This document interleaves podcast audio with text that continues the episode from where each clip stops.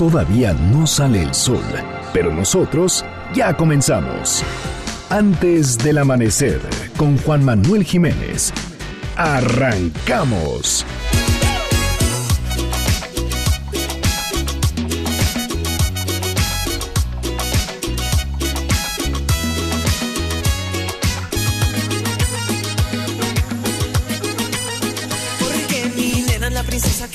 De cabeza como el sol, ella me quema cuerpo de sirena. Se aparece como flor en primavera, yo le canto como lobo a su luna llena. Es tan bella, debe ser una ilusión,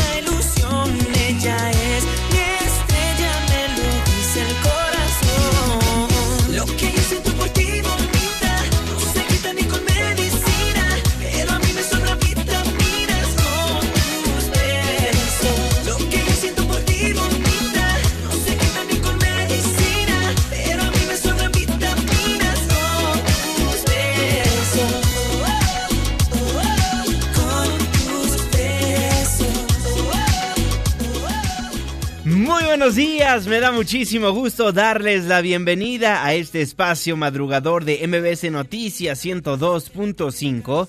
Gracias por acompañarnos antes del amanecer. Mi nombre es Juan Manuel Jiménez y como todos los días, como todas las mañanas, lo invito a que nos acompañe, a que nos sintonice hasta las 6 en punto para que desde muy temprano se informe de las noticias más relevantes de nuestro país. En este espacio, en este programa que hacemos absolutamente todos, por lo cual lo invito a formar parte de este espacio informativo y nos deje saber lo que opina de lo que le presentamos a lo largo de estos 60 minutos. En Twitter me encuentra como arroba Juanma Pregunta, en Facebook como Juan Manuel Jiménez y nuestro WhatsApp 55 16 34 53 95.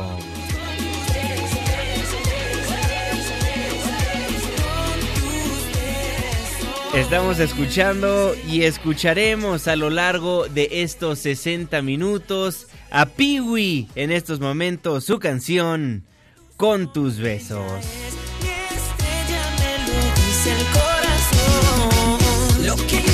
Muchísimas gracias a todas las personas que nos escriben, que nos marcan para solicitarnos a los artistas, los grupos, las canciones que ponemos para musicalizar antes del amanecer el día de mañana. ¿A quién le gustaría escuchar? Márquenos, escríbanos en redes sociales. El día es miércoles, la fecha 30 de octubre de 2019, la hora 5 de la mañana con 5 minutos, mitad de semana, penúltimo día del mes. Estamos en MBS Noticias. Antes del amanecer. Quema cuerpo de sirena. Se aparece como flor en primavera. Yo le canto como lobo a su luna llena. Es tan bella, debe ser una ilusión. Ella es mi estrella, me lo dice el corazón. ¿De quién es el santo?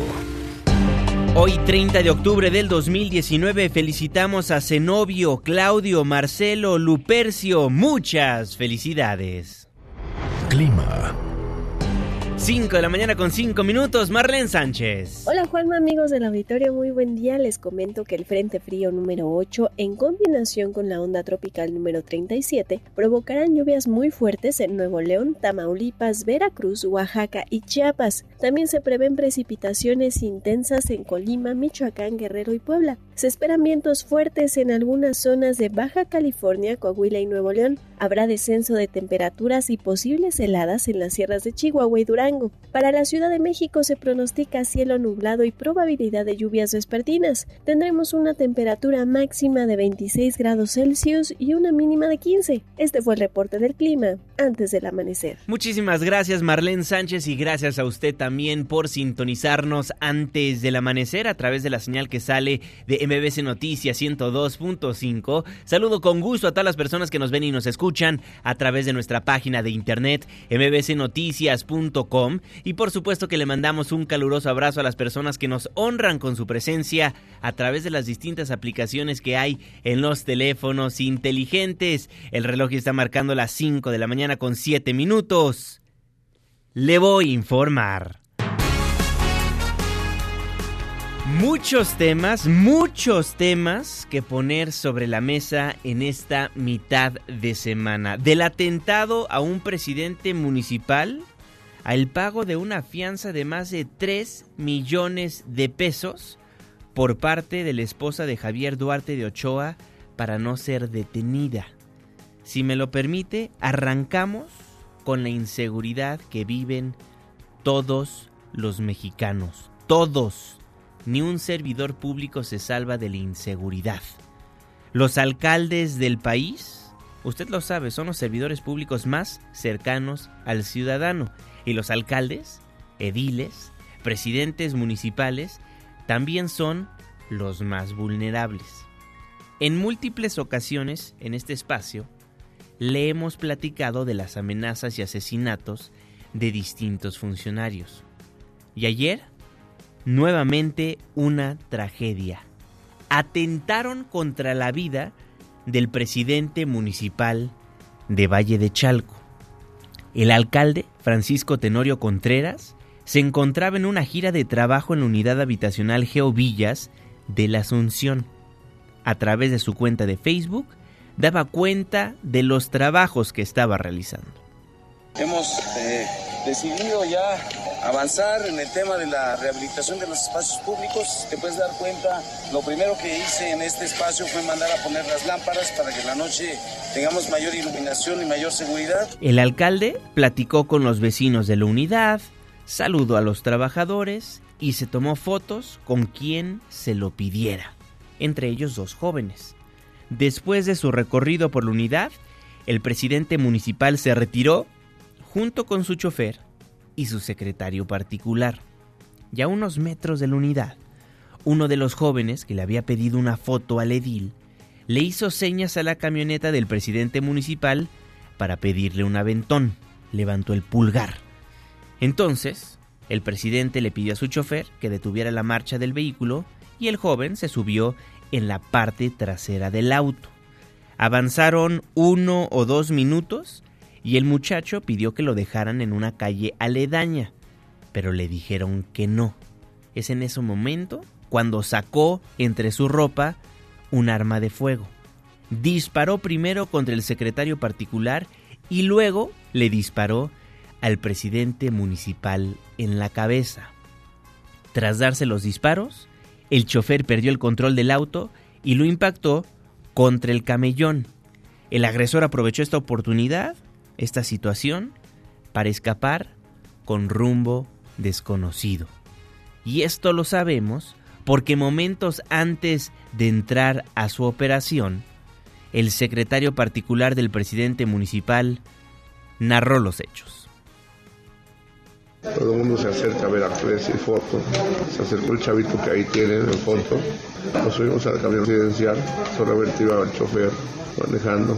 Al lado del presi iba atrás del chofer. Ya cuando íbamos a arrancar se acercó el squinkle. Dijo que se le podía subir para que le diéramos un aventón. Preguntó que a dónde íbamos. Era un niño. El presidente no lo vio. Soy su secretario particular. Todo el día estoy con él. Avanzamos muy poco, un minuto, dos minutos. Él pedía que giráramos a la izquierda, que ahí lo metiéramos. Ahí solo se me hizo raro. Pero eso estoy. Primero contra mí y luego contra el presidente municipal, dice el secretario particular Carlos Alberto, momentos antes de ser intervenido quirúrgicamente. Después, en una conferencia de prensa, el fiscal del Estado de México, Alejandro Gómez, desde el Hospital de Alta Especialidad Ixtapaluca, dio una versión de lo ocurrido a partir de las primeras declaraciones del secretario particular y el chofer del alcalde.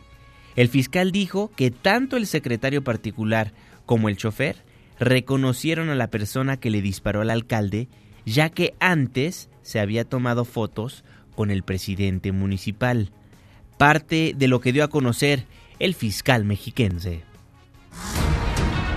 Alrededor de las 11 de la mañana, el presidente municipal atendió una jornada de limpieza en la unidad habitacional Geovillas. Se acercó al presidente municipal dos jóvenes que le pidieron tomarse una fotografía con ellos. El presidente aceptó a que se tomaran la fotografía. Posteriormente el presidente atendió a alguna otra persona en lo que estos dos jóvenes se iban retirando del lugar. Apenas unos minutos después, el presidente abordó su camioneta en compañía de su chofer. El presidente iba del lado del copiloto y su secretario particular en la parte de atrás. Avanzaron por apenas uno o dos minutos y se encontraron a uno de estos dos jóvenes, quien le pidió, le hizo señas a la camioneta del presidente pidiéndole un aventón. El presidente le pidió a su chofer que detuviera la marcha del vehículo, así lo hizo el chofer y permitió, le dio pues acceso a este muchacho para que se subiese igualmente en la parte posterior del vehículo. Avanzaron nuevamente por uno o dos minutos. El muchacho incluso les dijo que si era posible que le pudieran dejar en una calle aledaña. El presidente señaló que no, que iban a continuar derecho y entonces es cuando este muchacho saca de entre sus ropas un arma de fuego y dispara primero en contra del secretario particular, en la parte de atrás, en la parte posterior del vehículo, y después en contra del presidente. Lamentablemente dispara en la cabeza del presidente, motivo por el cual él se encuentra ahorita muy delicado. Al momento en que ocurren los disparos de arma de fuego, el chofer pierde el control del vehículo, impacta con el camellón, momento en que este muchacho desciende del vehículo, al igual que el chofer, y, este, y el agresor huye con eh, rumbo desconocido. A partir de ese momento, el chofer logra retomar el control de las cosas y entonces trasladar en el mismo vehículo del presidente tanto al presidente municipal como a su secretario particular, en un primer momento al Hospital Fernando Quirós de Valle de Chalco. Lo que daba a conocer el fiscal mexiquense Alejandro Gómez. Esperemos poco a poco vaya evolucionando la salud del presidente municipal de Valle de Chalco y por supuesto que estaremos al pendiente. Una agresión más contra los presidentes municipales del país. Una agresión, en esta ocasión, contra el presidente municipal de Valle de Chalco. Son las 5 de la mañana con 14 minutos. Eso en el Estado de México, pero en Michoacán un enfrentamiento entre sicarios y policías en el municipio de Zamora dejó a dos agentes heridos. Marco Antonio Duarte, ¿cómo estás? Buen día. Gracias Juanma, muy buenos días. Un fuerte enfrentamiento a balazos se registró ayer en el municipio de Zamora entre agentes de la Policía Michoacán y presuntos sicarios del cártel Jalisco Nueva Generación, dejando dos elementos heridos y tres pistoleros detenidos. De acuerdo con información de la Policía Michoacán, el choque armado ocurrió en la avenida 20 de noviembre de la colonia del mismo nombre, donde los policías lograron dar alcance a un comando armado que viajaba a bordo de una camioneta marca Volkswagen tipo panel. En el enfrentamiento, dos policías resultaron heridos, pero los efectivos lograron someter a tres de los pistoleros y herir a un cuarto, quien logró huir, pero ya es buscado en la zona. Cabe mencionar que en ese lugar, la policía Michoacán también logró decomisar la camioneta tipo panel y de color blanco, presuntamente con al menos tres armas largas en su interior. Cabe mencionar que los policías estatales desplegados en Zamora, uno de los municipios más importantes de Michoacán, solo cuentan con un rifle o una pistola, en ningún caso con ambas armas, y solo tienen como dotación un cargador con 30 balas para el arma larga o uno de 15 tiros para el arma corta. Hasta aquí mi reporte. Muchísimas gracias Marco Antonio Duarte, nuestro corresponsal en Michoacán. Un enfrentamiento más entre sicarios y policías de un municipio del país, en esta ocasión en el municipio de Zamora, en el estado de Michoacán. Por lo que las fuerzas federales están saliendo a los medios de comunicación a darle a conocer a usted y a mí que poco a poco tratarán de bajar los índices delictivos en el país. El comandante de la Guardia Nacional, Luis Rodríguez Bucio, afirmó que esa institución, la Guardia Nacional, está llamada a ser un referente en materia de seguridad tanto a nivel nacional como internacional, aunque reconoció que la tarea no será fácil. Somos conscientes de que al velar por el Estado de Derecho y el debido proceso, fortaleceremos nuestro actuar e impediremos la comisión de acciones ilegales que vulneren la seguridad y la justicia, por lo que son inaceptables y no serán tolerados los abusos contra ciudadanos ni actos de corrupción que la Guardia Nacional está llamada a convertirse en un referente en materia de seguridad, tanto a nivel nacional como internacional. Pongamos en cada paso, en cada acción, toda nuestra determinación, inteligencia y profesionalismo para recuperar y fortalecer el tejido social que México reclama. Por su parte, José Luis Valdés, coordinador de esta corporación en Sinaloa, aseveró que los integrantes de la Guardia Nacional afrontarán con firmeza el reto designado y destacó que el trabajo conjunto, coordinado y eficaz con autoridades locales van a garantizar los resultados que mejoren las condiciones de seguridad. Con firmeza enfrentaremos el reto designado, el trabajo conjunto, coordinado eficaz y permanente con autoridades locales garantizará los resultados que mejoren las condiciones de seguridad. Combatiremos con carácter prioritario aquellos rubros de la criminalidad que acumulan el mayor daño social. Un gran reto al que se enfrenta la Guardia Nacional y todas las fuerzas policíacas del país, porque las cifras son terroríficas. Las muertes se acumulan en México cada minuto. Y los homicidios, usted lo sabe, nada más no paran. Matan sin tocarse el corazón y asesinan a personas de todas las edades. De enero a agosto del 2019, para que usted tenga una idea, 67 niñas, niñas de entre 0 y 17 años, 67 han sido víctimas de feminicidio infantil. Durante el tercer trimestre de este año, el feminicidio y el homicidio registraron un aumento de más de 10% en la Ciudad de México. René Cruz. Juanma, muy buenos días. La organización Semáforo Delictivo informó que en el tercer trimestre de este año, ocho delitos registraron aumentos de más del 10% en la Ciudad de México. Dichos ilícitos son extorsión, que aumentó 63%, narcomenudeo 28%, violencia familiar 24%, feminicidio 18%, robo a negocio 17%, homicidio 16%, violación aumentó un 10%, y robo de vehículo 1%. En contraste, los delitos que disminuyeron fueron secuestro 30%, lesiones dolosas 8% y robo a casa 6%. Detalló que en este periodo se reportaron 1.102 casos de homicidio, la tasa de asesinatos en estos nueve meses del año es de 12.5 homicidios por cada 100.000 habitantes, es decir, por debajo de la tasa nacional de 17.9. Las alcaldías con mayores tasas de homicidios son Venustiano Carranza, Cuauhtémoc, Tláhuac, Iztapalapa y Gustavo Amadero. Las alcaldías con menor tasa de asesinatos son Benito Juárez, Coajimalpa y Coyoacán. El director de semáforo delictivo, Santiago Roel, destacó que el incremento en extorsión y narcomenudeo en el año muestran que el crimen organizado sigue peleando las plazas en algunas zonas de la ciudad. Juanma, el reporte que tengo, muy buenos días. Muy buenos días, René Cruz. Los feminicidios y homicidios en el país están incontrolables. Si sigue la tasa de homicidios como va hasta el día de hoy, el 2019 se convertirá en el año más violento en la historia de nuestro país.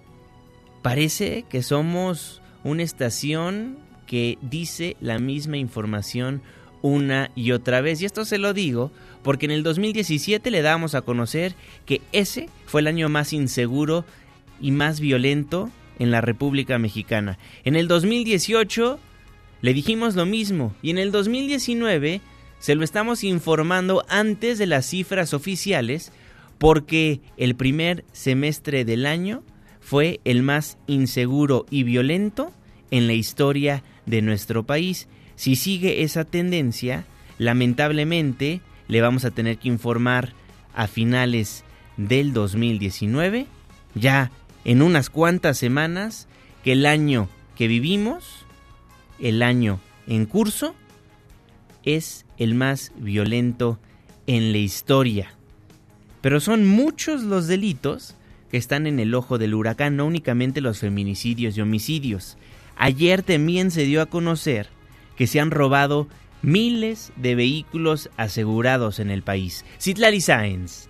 Hola Juanma, buenos días a ti también, a nuestros amigos del auditorio. La industria aseguradora del país informó que entre octubre del 2018 y septiembre del 2019 se robaron 88.047 vehículos asegurados en nuestro país, es decir, un promedio de 241 unidades diariamente, siendo el miércoles el día en que más ocurre este delito y los coches más robados son de color blanco. La AMIS detalló que el robo de autos asegurados en México cuesta a los mexicanos hasta 212 mil millones de pesos al año. Sin embargo, la recuperación es de apenas el 40%. La AMIS señaló que diariamente se roban 241 vehículos asegurados, es decir, 10 por hora, siendo los miércoles los días que más ocurre este flagelo, como te comentaba. Y bueno, también detalló la AMIS que las unidades más robadas son las de color blanco. Los principales víctimas se presentaron entre personas de 36 y 50 años de edad y el 75% de las unidades robadas fueron a mujeres.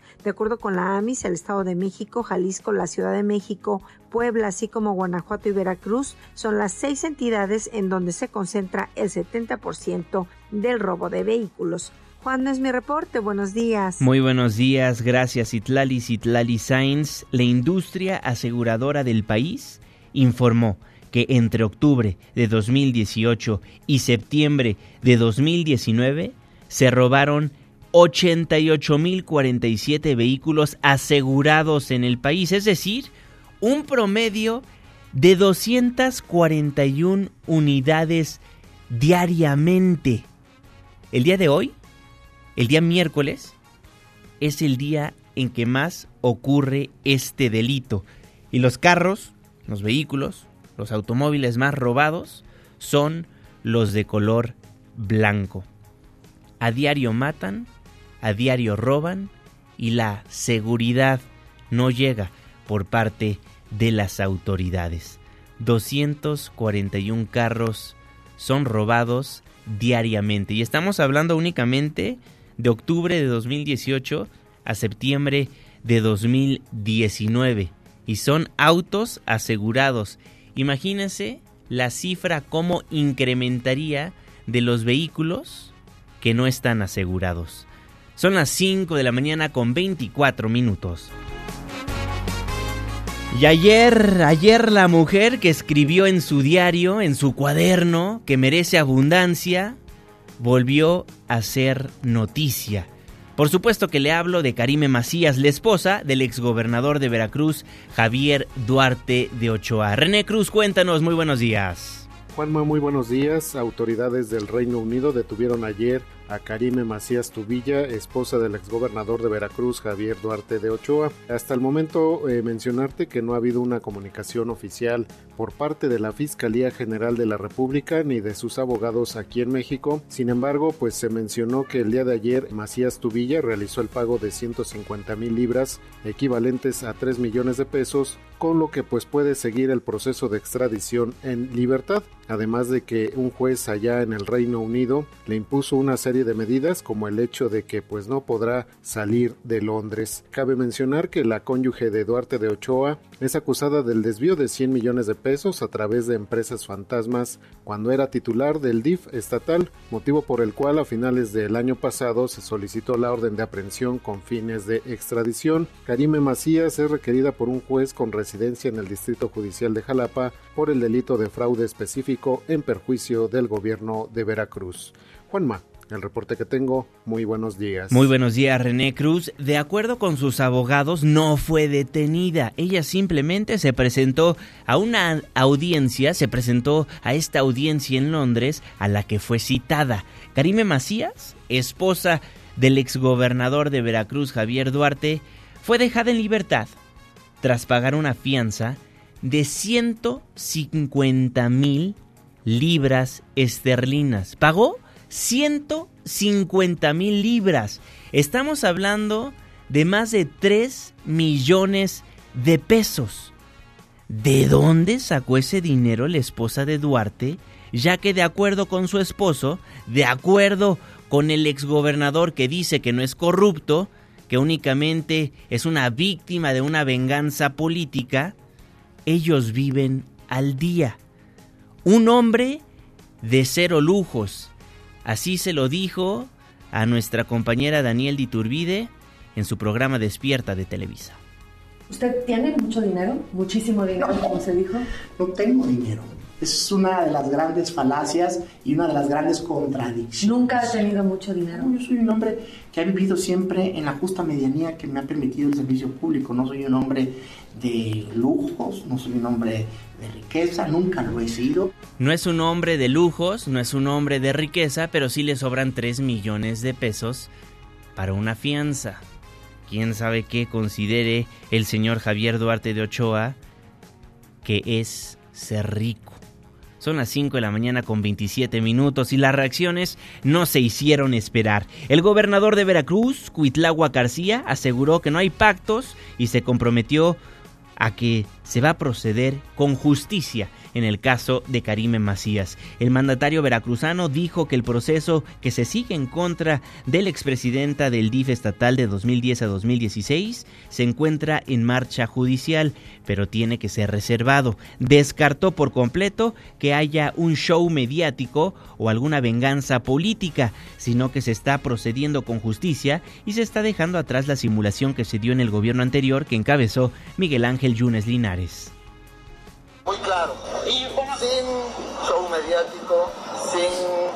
Venganzas políticas, se está procediendo con justicia, se está dejando atrás la simulación que en el gobierno, sobre todo anterior, hicieron con estos temas. Creo acertada la posición de la Fiscalía. El coordinador del PRI en el Senado, Miguel Ángel Osorio Chong, aseguró que la detención de Karime representa un paso fundamental para que haga justicia y se le haga justicia al pueblo de Veracruz.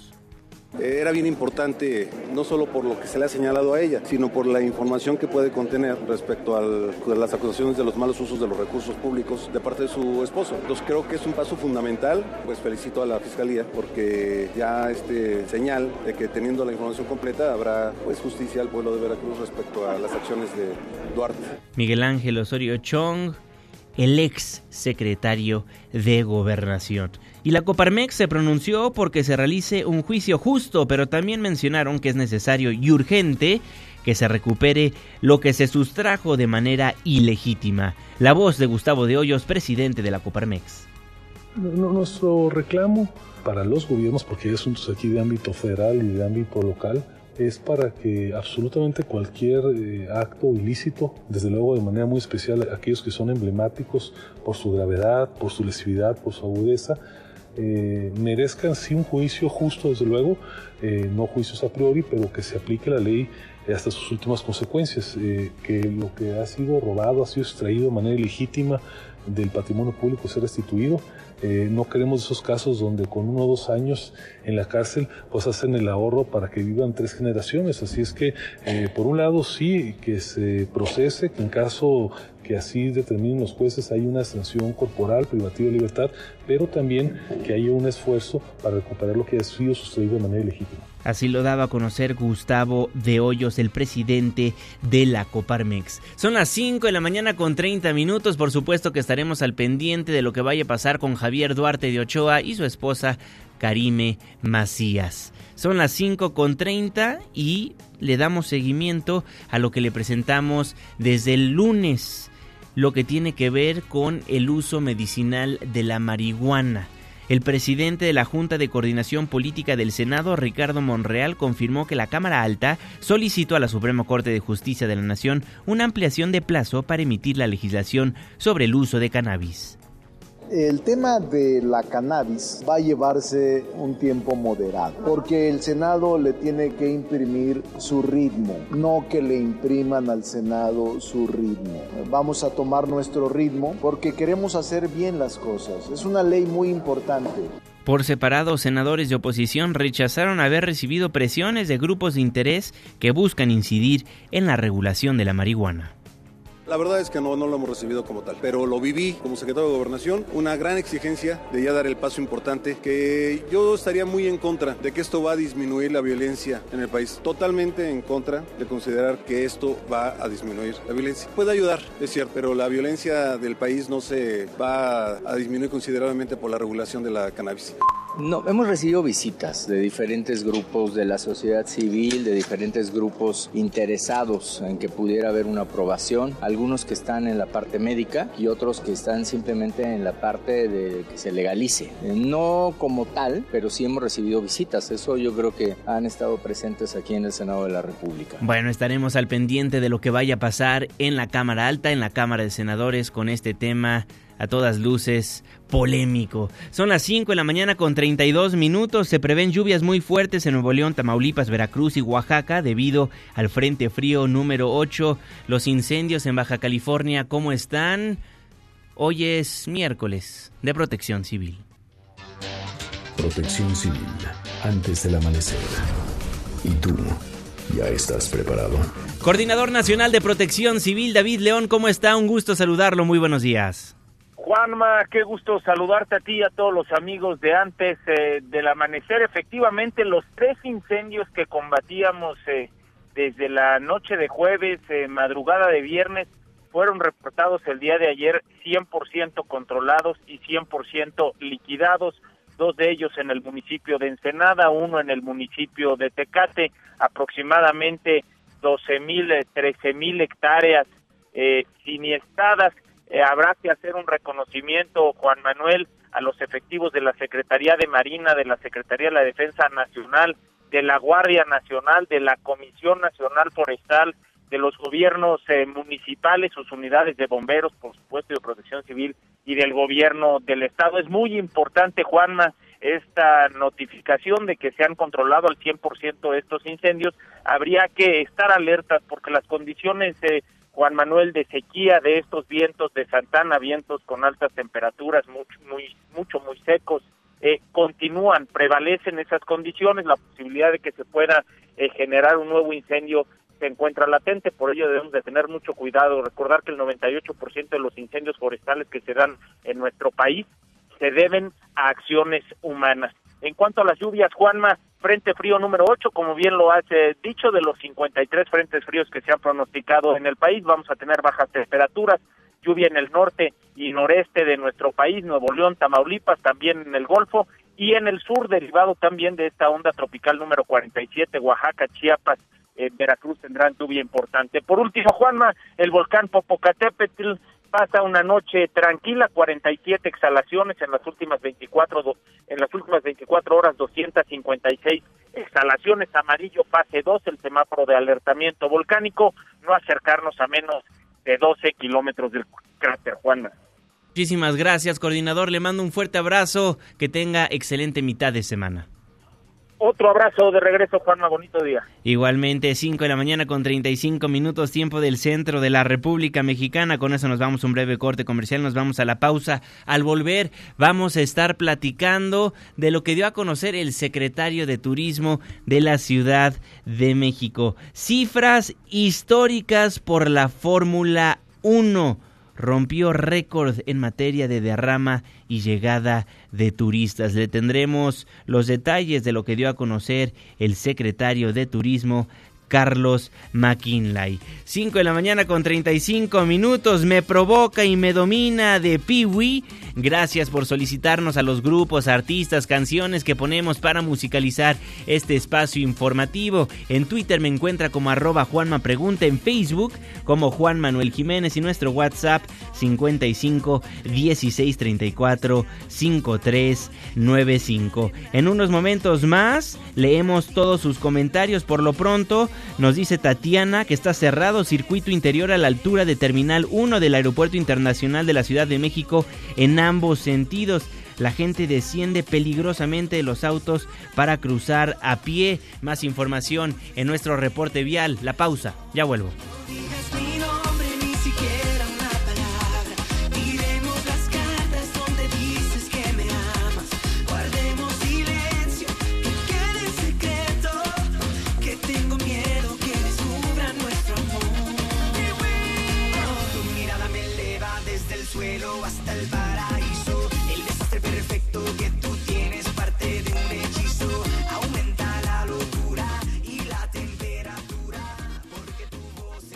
Antes del amanecer, con Juan Manuel Jiménez. Con Juan Manuel Jiménez. Continuamos. Yo contigo, cada noche es más divertido. Por eso nos tocamos, nos sentimos y algo tan perfecto vivimos. Hola Juanma, ¿cómo estás? Un gusto saludarte. Les mando un fuerte abrazo a todos los que escuchan antes del amanecer.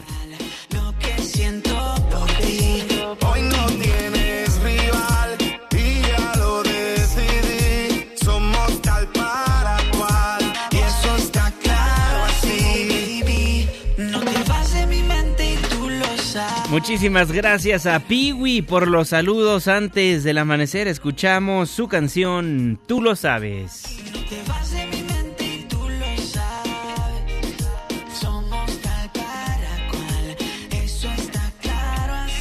Estamos de vuelta en MBC Noticias. Gracias por madrugar con nosotros. Yo soy Juan Manuel Jiménez y me da gusto nuevamente darle la bienvenida a este espacio del 102.5. Le recuerdo que nos escuchamos de las 5 hasta las 6 de la mañana de lunes a viernes. Forme parte de la expresión en línea. Márquenos, déjenos saber cuáles son los problemas de su colonia, de su barrio, de su ciudad. 5166125, Twitter, Facebook, Instagram, arroba Juanma Pregunta. El reloj está marcando las 5 de la mañana con 40 minutos. Saludo con gusto al jeque de los deportes, Luis Enrique Alfonso. Muy buenos días. Deportes con Luis Enrique Alfonso. Mi querido Juan, amigos antes del amanecer, vámonos con los deportes porque hay mucha actividad. El día de hoy que arrancó la pues jornada 16, mitad de semana, desde ayer y hasta el domingo habrá fútbol eh, mexicano por la cuestión de este empalme de jornada 16, jornada 17, después vendrá parón de fecha FIFA y se definirá todo ya en la 18 como tal y en 19. Bueno, vamos a ver resultados. Tu chichicuilote, Juanma. Hasta, hasta, hasta hago buches, Juanma, porque ganaron allá en San Luis con estadio a puerta cerrada. Recordemos que es el primer castigo de veto que está cumpliendo el equipo potosino. 1 por 0 el marcador. Y con esto, pues eh, están casi casi amarrando ya la clasificación. Santos, líder absoluto, venció 1 por 0 al Querétaro. El Veracruz, ojo, paren todo. Volvió a ganar 41 partidos después, 430 días. Sebastián Jurado, portero joven, portero con grandes cualidades, desde que debutó con Veracruz en primera división, no había ganado un maldito partido. Ayer salió entre lágrimas porque para él es especial todo el drama que han estado viviendo con Sebastián Jurado, el reflejo de lo que es el cuadro del Veracruz. Eh, los Pumas le dieron violonchelo a mi zorro, Juanma. Tú que confiabas en la quiniela que el zorro iba a ganar, Nel Pastel, 5 por 1. Y los Pumas sueñan con liguilla. Serie Mundial, qué buen clásico de otoño. Los Nacionales de Washington vencieron 7 por 2 a los Astros de Houston para mandar el clásico a 7 juegos. Van 3 por 3. Anthony Rendón tuvo destacada actuación al conectar un sencillo impulsor, un home run y un doble productor. Ni Astros ni Nacionales, Juanma, han podido ganar como locales, lo que le da un toque particular en su definición. Otra vez desde Houston, hoy sí o sí habrá campeón de las grandes ligas. Y Carlitos Vela, adiós a Carlos Vela y Los Ángeles AFC fueron derrotados en casa en la final de la conferencia oeste de la MLS 3 por 1 ante el Seattle Saunders. Vela fue titular, doblete de Raúl Ruiz Díaz, el peruano que eh, salvó del descenso a Monarcas y ahora pues eh, hoy va a jugar Atlanta y Toronto en la conferencia este para definir quién es el rival del Seattle Saunders y ahora sí ver quién es el mero chipocludo. Hablando de eso, Juanma, ya empezó el show en Las Vegas. Saúl Canero Álvarez y el ruso Sergei Kovalev están ya en el hotelito, que a su vez sirve como, pues, como lugar sede, ¿no? Eh, Para, para darse los trompones este sábado allá en la ciudad que nunca duerme. Cientos de mexicanos esperaron al Canelo con mariachi, ¿no? Ya sabes, el show y todo lo que no puede eh, faltar. De ganar el Canelo esta pelea, eh, que es el título mundial semicompleto de la OMB, eh, derrotando a Crusher, se convertiría en el cuarto tetracampeón mexicano de la historia, igualando al Travieso Arce, Juan Manuel Márquez y el Terrible Morales. Así que, pues el Canelo va por otro récord. Ya nos puede gustar o no, lo pueden colocar en el lugar que quieran, porque no convence, ¿no? El Canelo en muchas ocasiones, por todo porque eh, de pronto como que ha esquivado ciertos rivales. Lo cierto es que en números, ahí está. Insisto, en una etapa de vacas flacas, el Canelo ha sabido colarse. Eh, ya para, para terminar, eh, mi querido Juanma, tenemos que platicar de la parca. La parca que otra vez eh, al quirófano tras el tope suicida fallido el domingo 20 de octubre fue operado de las cervicales y volvió otra vez, entró por esta cuestión de reparar la zona, ¿no? Entonces hay que estar pendientes de lo que ocurre con la parca, que tenga una pronta recuperación. Partidos para hoy, Juanma. Pachuca, Monterrey, Tigres, Toluca y Chivas contra Tijuana. Hoy tres encuentros, mañana dos más. Cerramos la jornada 16 y abrimos la 17 para seguir platicando de lo que está pasando en el Fucho Mexica, que ya está tomando un buen aire. Un buen aire, mi querido Juanma. Bueno. Me despido, Juanma, la información eh, deportiva. Ya platicaremos de cómo va la quiniela mañana ebria, pero tranquilo, que vamos a hacer la muerte chiquita. La muerte chiquita, Juanma, nada más. Lo que te digo es que en pleno, eh, digamos, eh, víspera de Día de Muertos, de Halloween, te está dando frío y no te hagas. Mi Twitter, arroba Lea Deportes, Juanma. Al ratito nos vemos en Hechos AM. Los espero por Azteca 1. Abrazo. Abrazo, mi querido Luis Enrique Alfonso, el jeque de los deportes, antes del amanecer. El reloj está marcando las 5 de la mañana con 45 minutos. Platiquemos de materia deportiva ligada a la política. Autoridades capitalinas dieron a conocer el balance de los eventos deportivos y culturales del pasado fin de semana, los cuales, de acuerdo a la autoridad, fueron positivos para la Ciudad de México, tanto en la llegada de turistas como en ocupación hotelera y derrama económica. El secretario de Turismo, Carlos McKinley, destacó que la carrera de la Fórmula 1 rompió el récord de asistencia de las cuatro ediciones pasadas con 345.600 personas. Asimismo, el funcionario adelantó que en 2019 la Ciudad de México romperá récord en materia de derrama y llegada de turistas. La carrera del 2019 fue la de mayor afluencia de estos cinco años, con un total de 345.600 asistentes de las ediciones que se hicieron en 2015, 16, 17, 18. Esta fue la más concurrida. La estimación de cierre de este año es de una derrama económica de 117 mil millones de pesos. Esto, para ubicarlo, es 17 mil millones de pesos más que el año pasado. Es decir, que en materia de derrama económica, el turismo ha estado creciendo. En cantidad, efectivamente, como lo dice la jefa de gobierno, el turismo internacional ha crecido prácticamente en un 18.5% con respecto al año pasado, mientras que el turismo nacional ha crecido apenas en un 1 o 2%. Bueno, así lo daba a conocer el secretario de Turismo de la Ciudad de México. Son las 5 de la mañana con 47 minutos. Resumen capitalino. El 28 de octubre Carlos Jiménez, un reportero que seguramente usted conoce o sigue a través de las redes sociales, uno de los mejores reporteros en materia de seguridad y justicia, daba a conocer a través de su cuenta de Twitter, arroba C4 Jiménez, que Ernestina Godoy, la Procuradora General de Justicia de la Ciudad de México, le dio el mejor puesto de confianza en la Procuraduría a su nuera, la colombiana Viviana Morales, quien es asesora y pareja de su hija Mariana Gómez Godoy. Aquí dos críticas. La primera, que le da trabajo con muy buen sueldo a quien es su nuera. Gana más que fiscales, subprocuradores y el mismo presidente con 196 mil pesos al mes. Esto en las cláusulas de la misma Procuraduría se da a conocer. Ella, presentadora, que dice el contrato, en el monto del contrato, las partes convienen que el importe total por los servicios contratados que deberá cubrir la secretaria a él, la prestador, prestadora de servicio, será de 196.200 pesos menos las retenciones que la secretaria tenga obligación de realizar conforme a las leyes federales o locales correspondientes. Le acabo de leer literalmente el contrato de esta persona que fue contratada por Ernestina Godoy.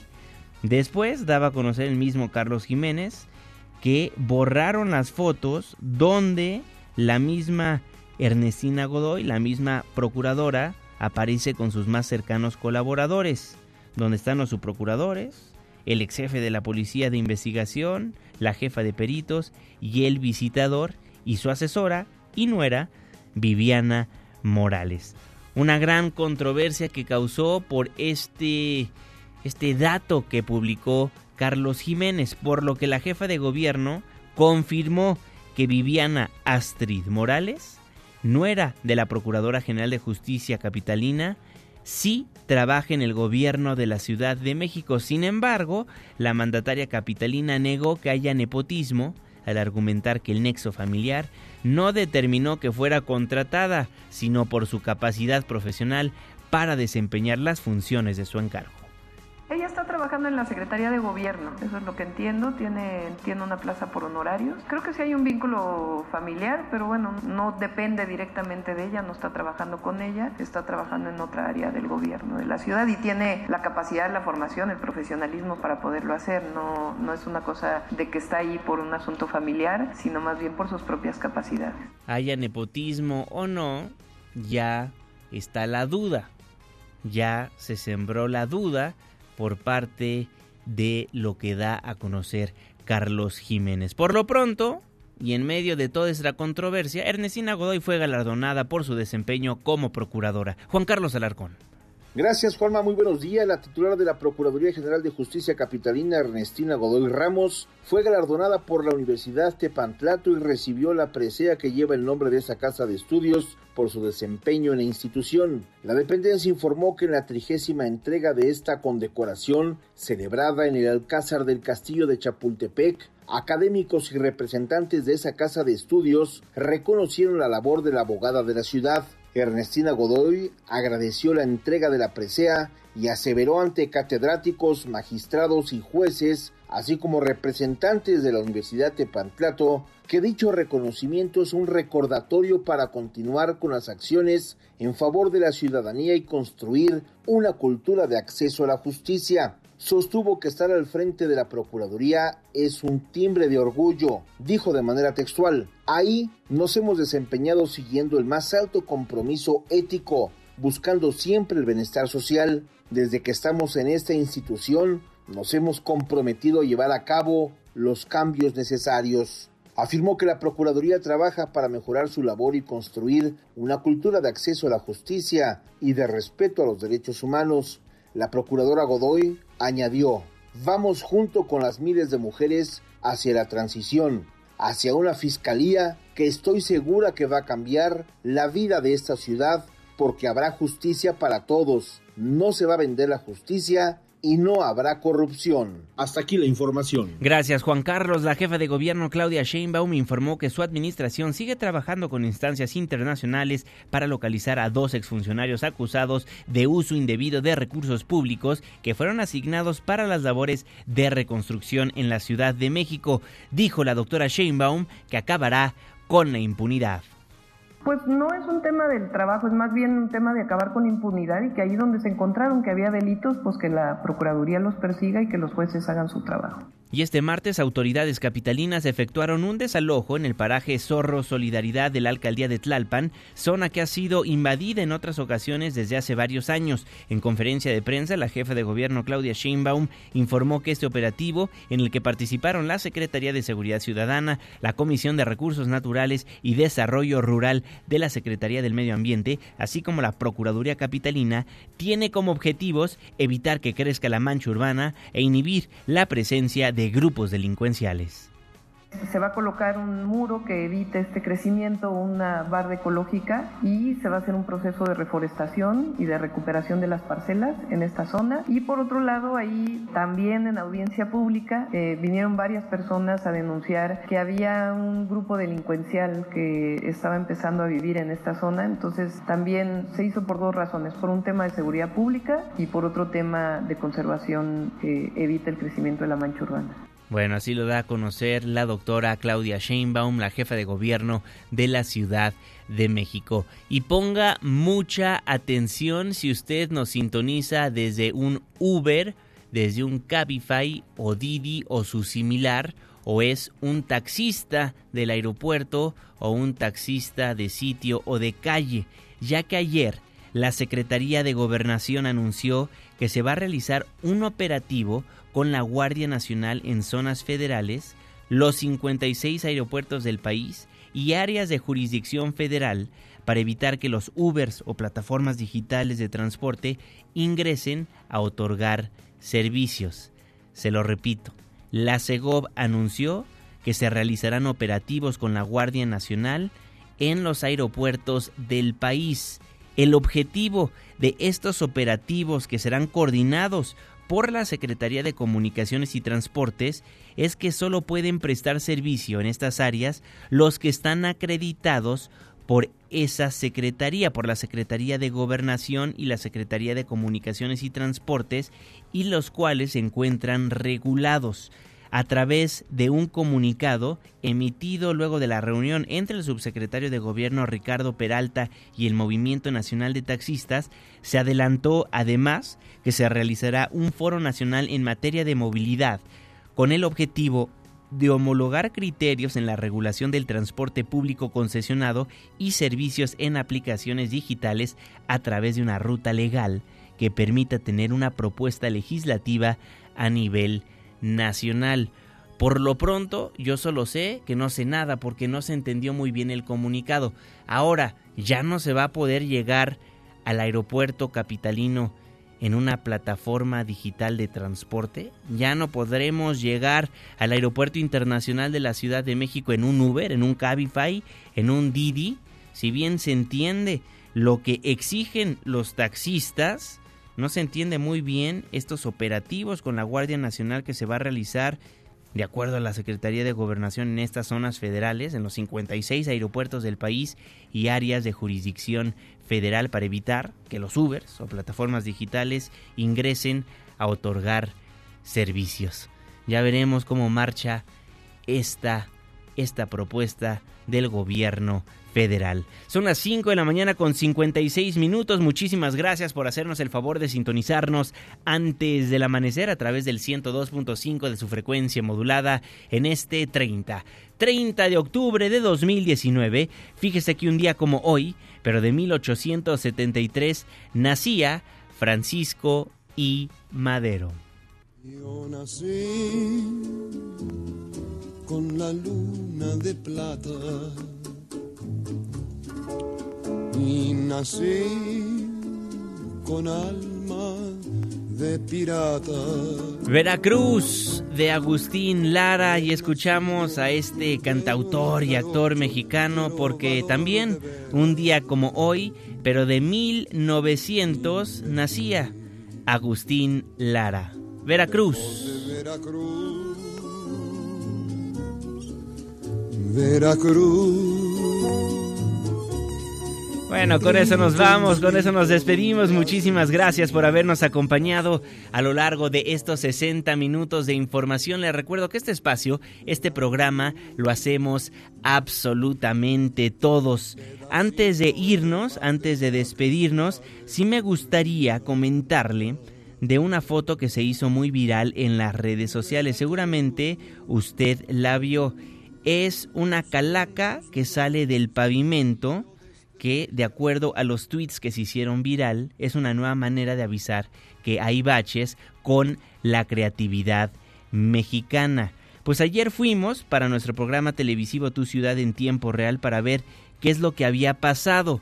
Resulta que no decoraron baches los habitantes de esa colonia, sino que más bien es una tradición que hay en esa alcaldía donde decoran las casas decoran las calles de ese lugar de Santiago Francisco Borras, esta calle en la alcaldía de Tláhuac.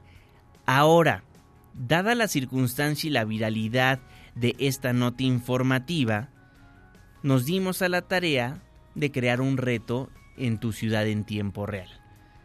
Adorna Tu Bache Challenge. Porque a raíz de que se hizo viral, las autoridades fueron rápidamente a ver este bache. Resulta que no había bache, pero llamó la atención a las autoridades, por lo cual hay que adornar nuestros baches con algo alusivo al Día de Muertos para que las autoridades nos hagan caso. Entonces, si usted decora el bache de su colonia, de su barrio, de su calle, hágamela llegar a mi cuenta de Twitter la fotografía para presionar a la autoridad a que vaya a pavimentar su calle, a que ya no exista ese bache. Son las 5 de la mañana con 59 minutos. Dejamos el 102.5, nos pasamos al 104.9. En Exa FM le tengo un resumen de noticias cada hora a la hora hasta las 10 de la mañana. Y después nos vemos en la televisión en punto de las 7 de la noche en tu ciudad en tiempo real a través de la pantalla de ADN 40, el canal informativo más visto de México. A nombre de este gran equipo de trabajo, se despide de ustedes su servidor y amigo Juan Manuel Jiménez. Que pase un excelente miércoles. Ya casi sale el sol. Nos escuchamos mañana en punto de las 5, antes del amanecer.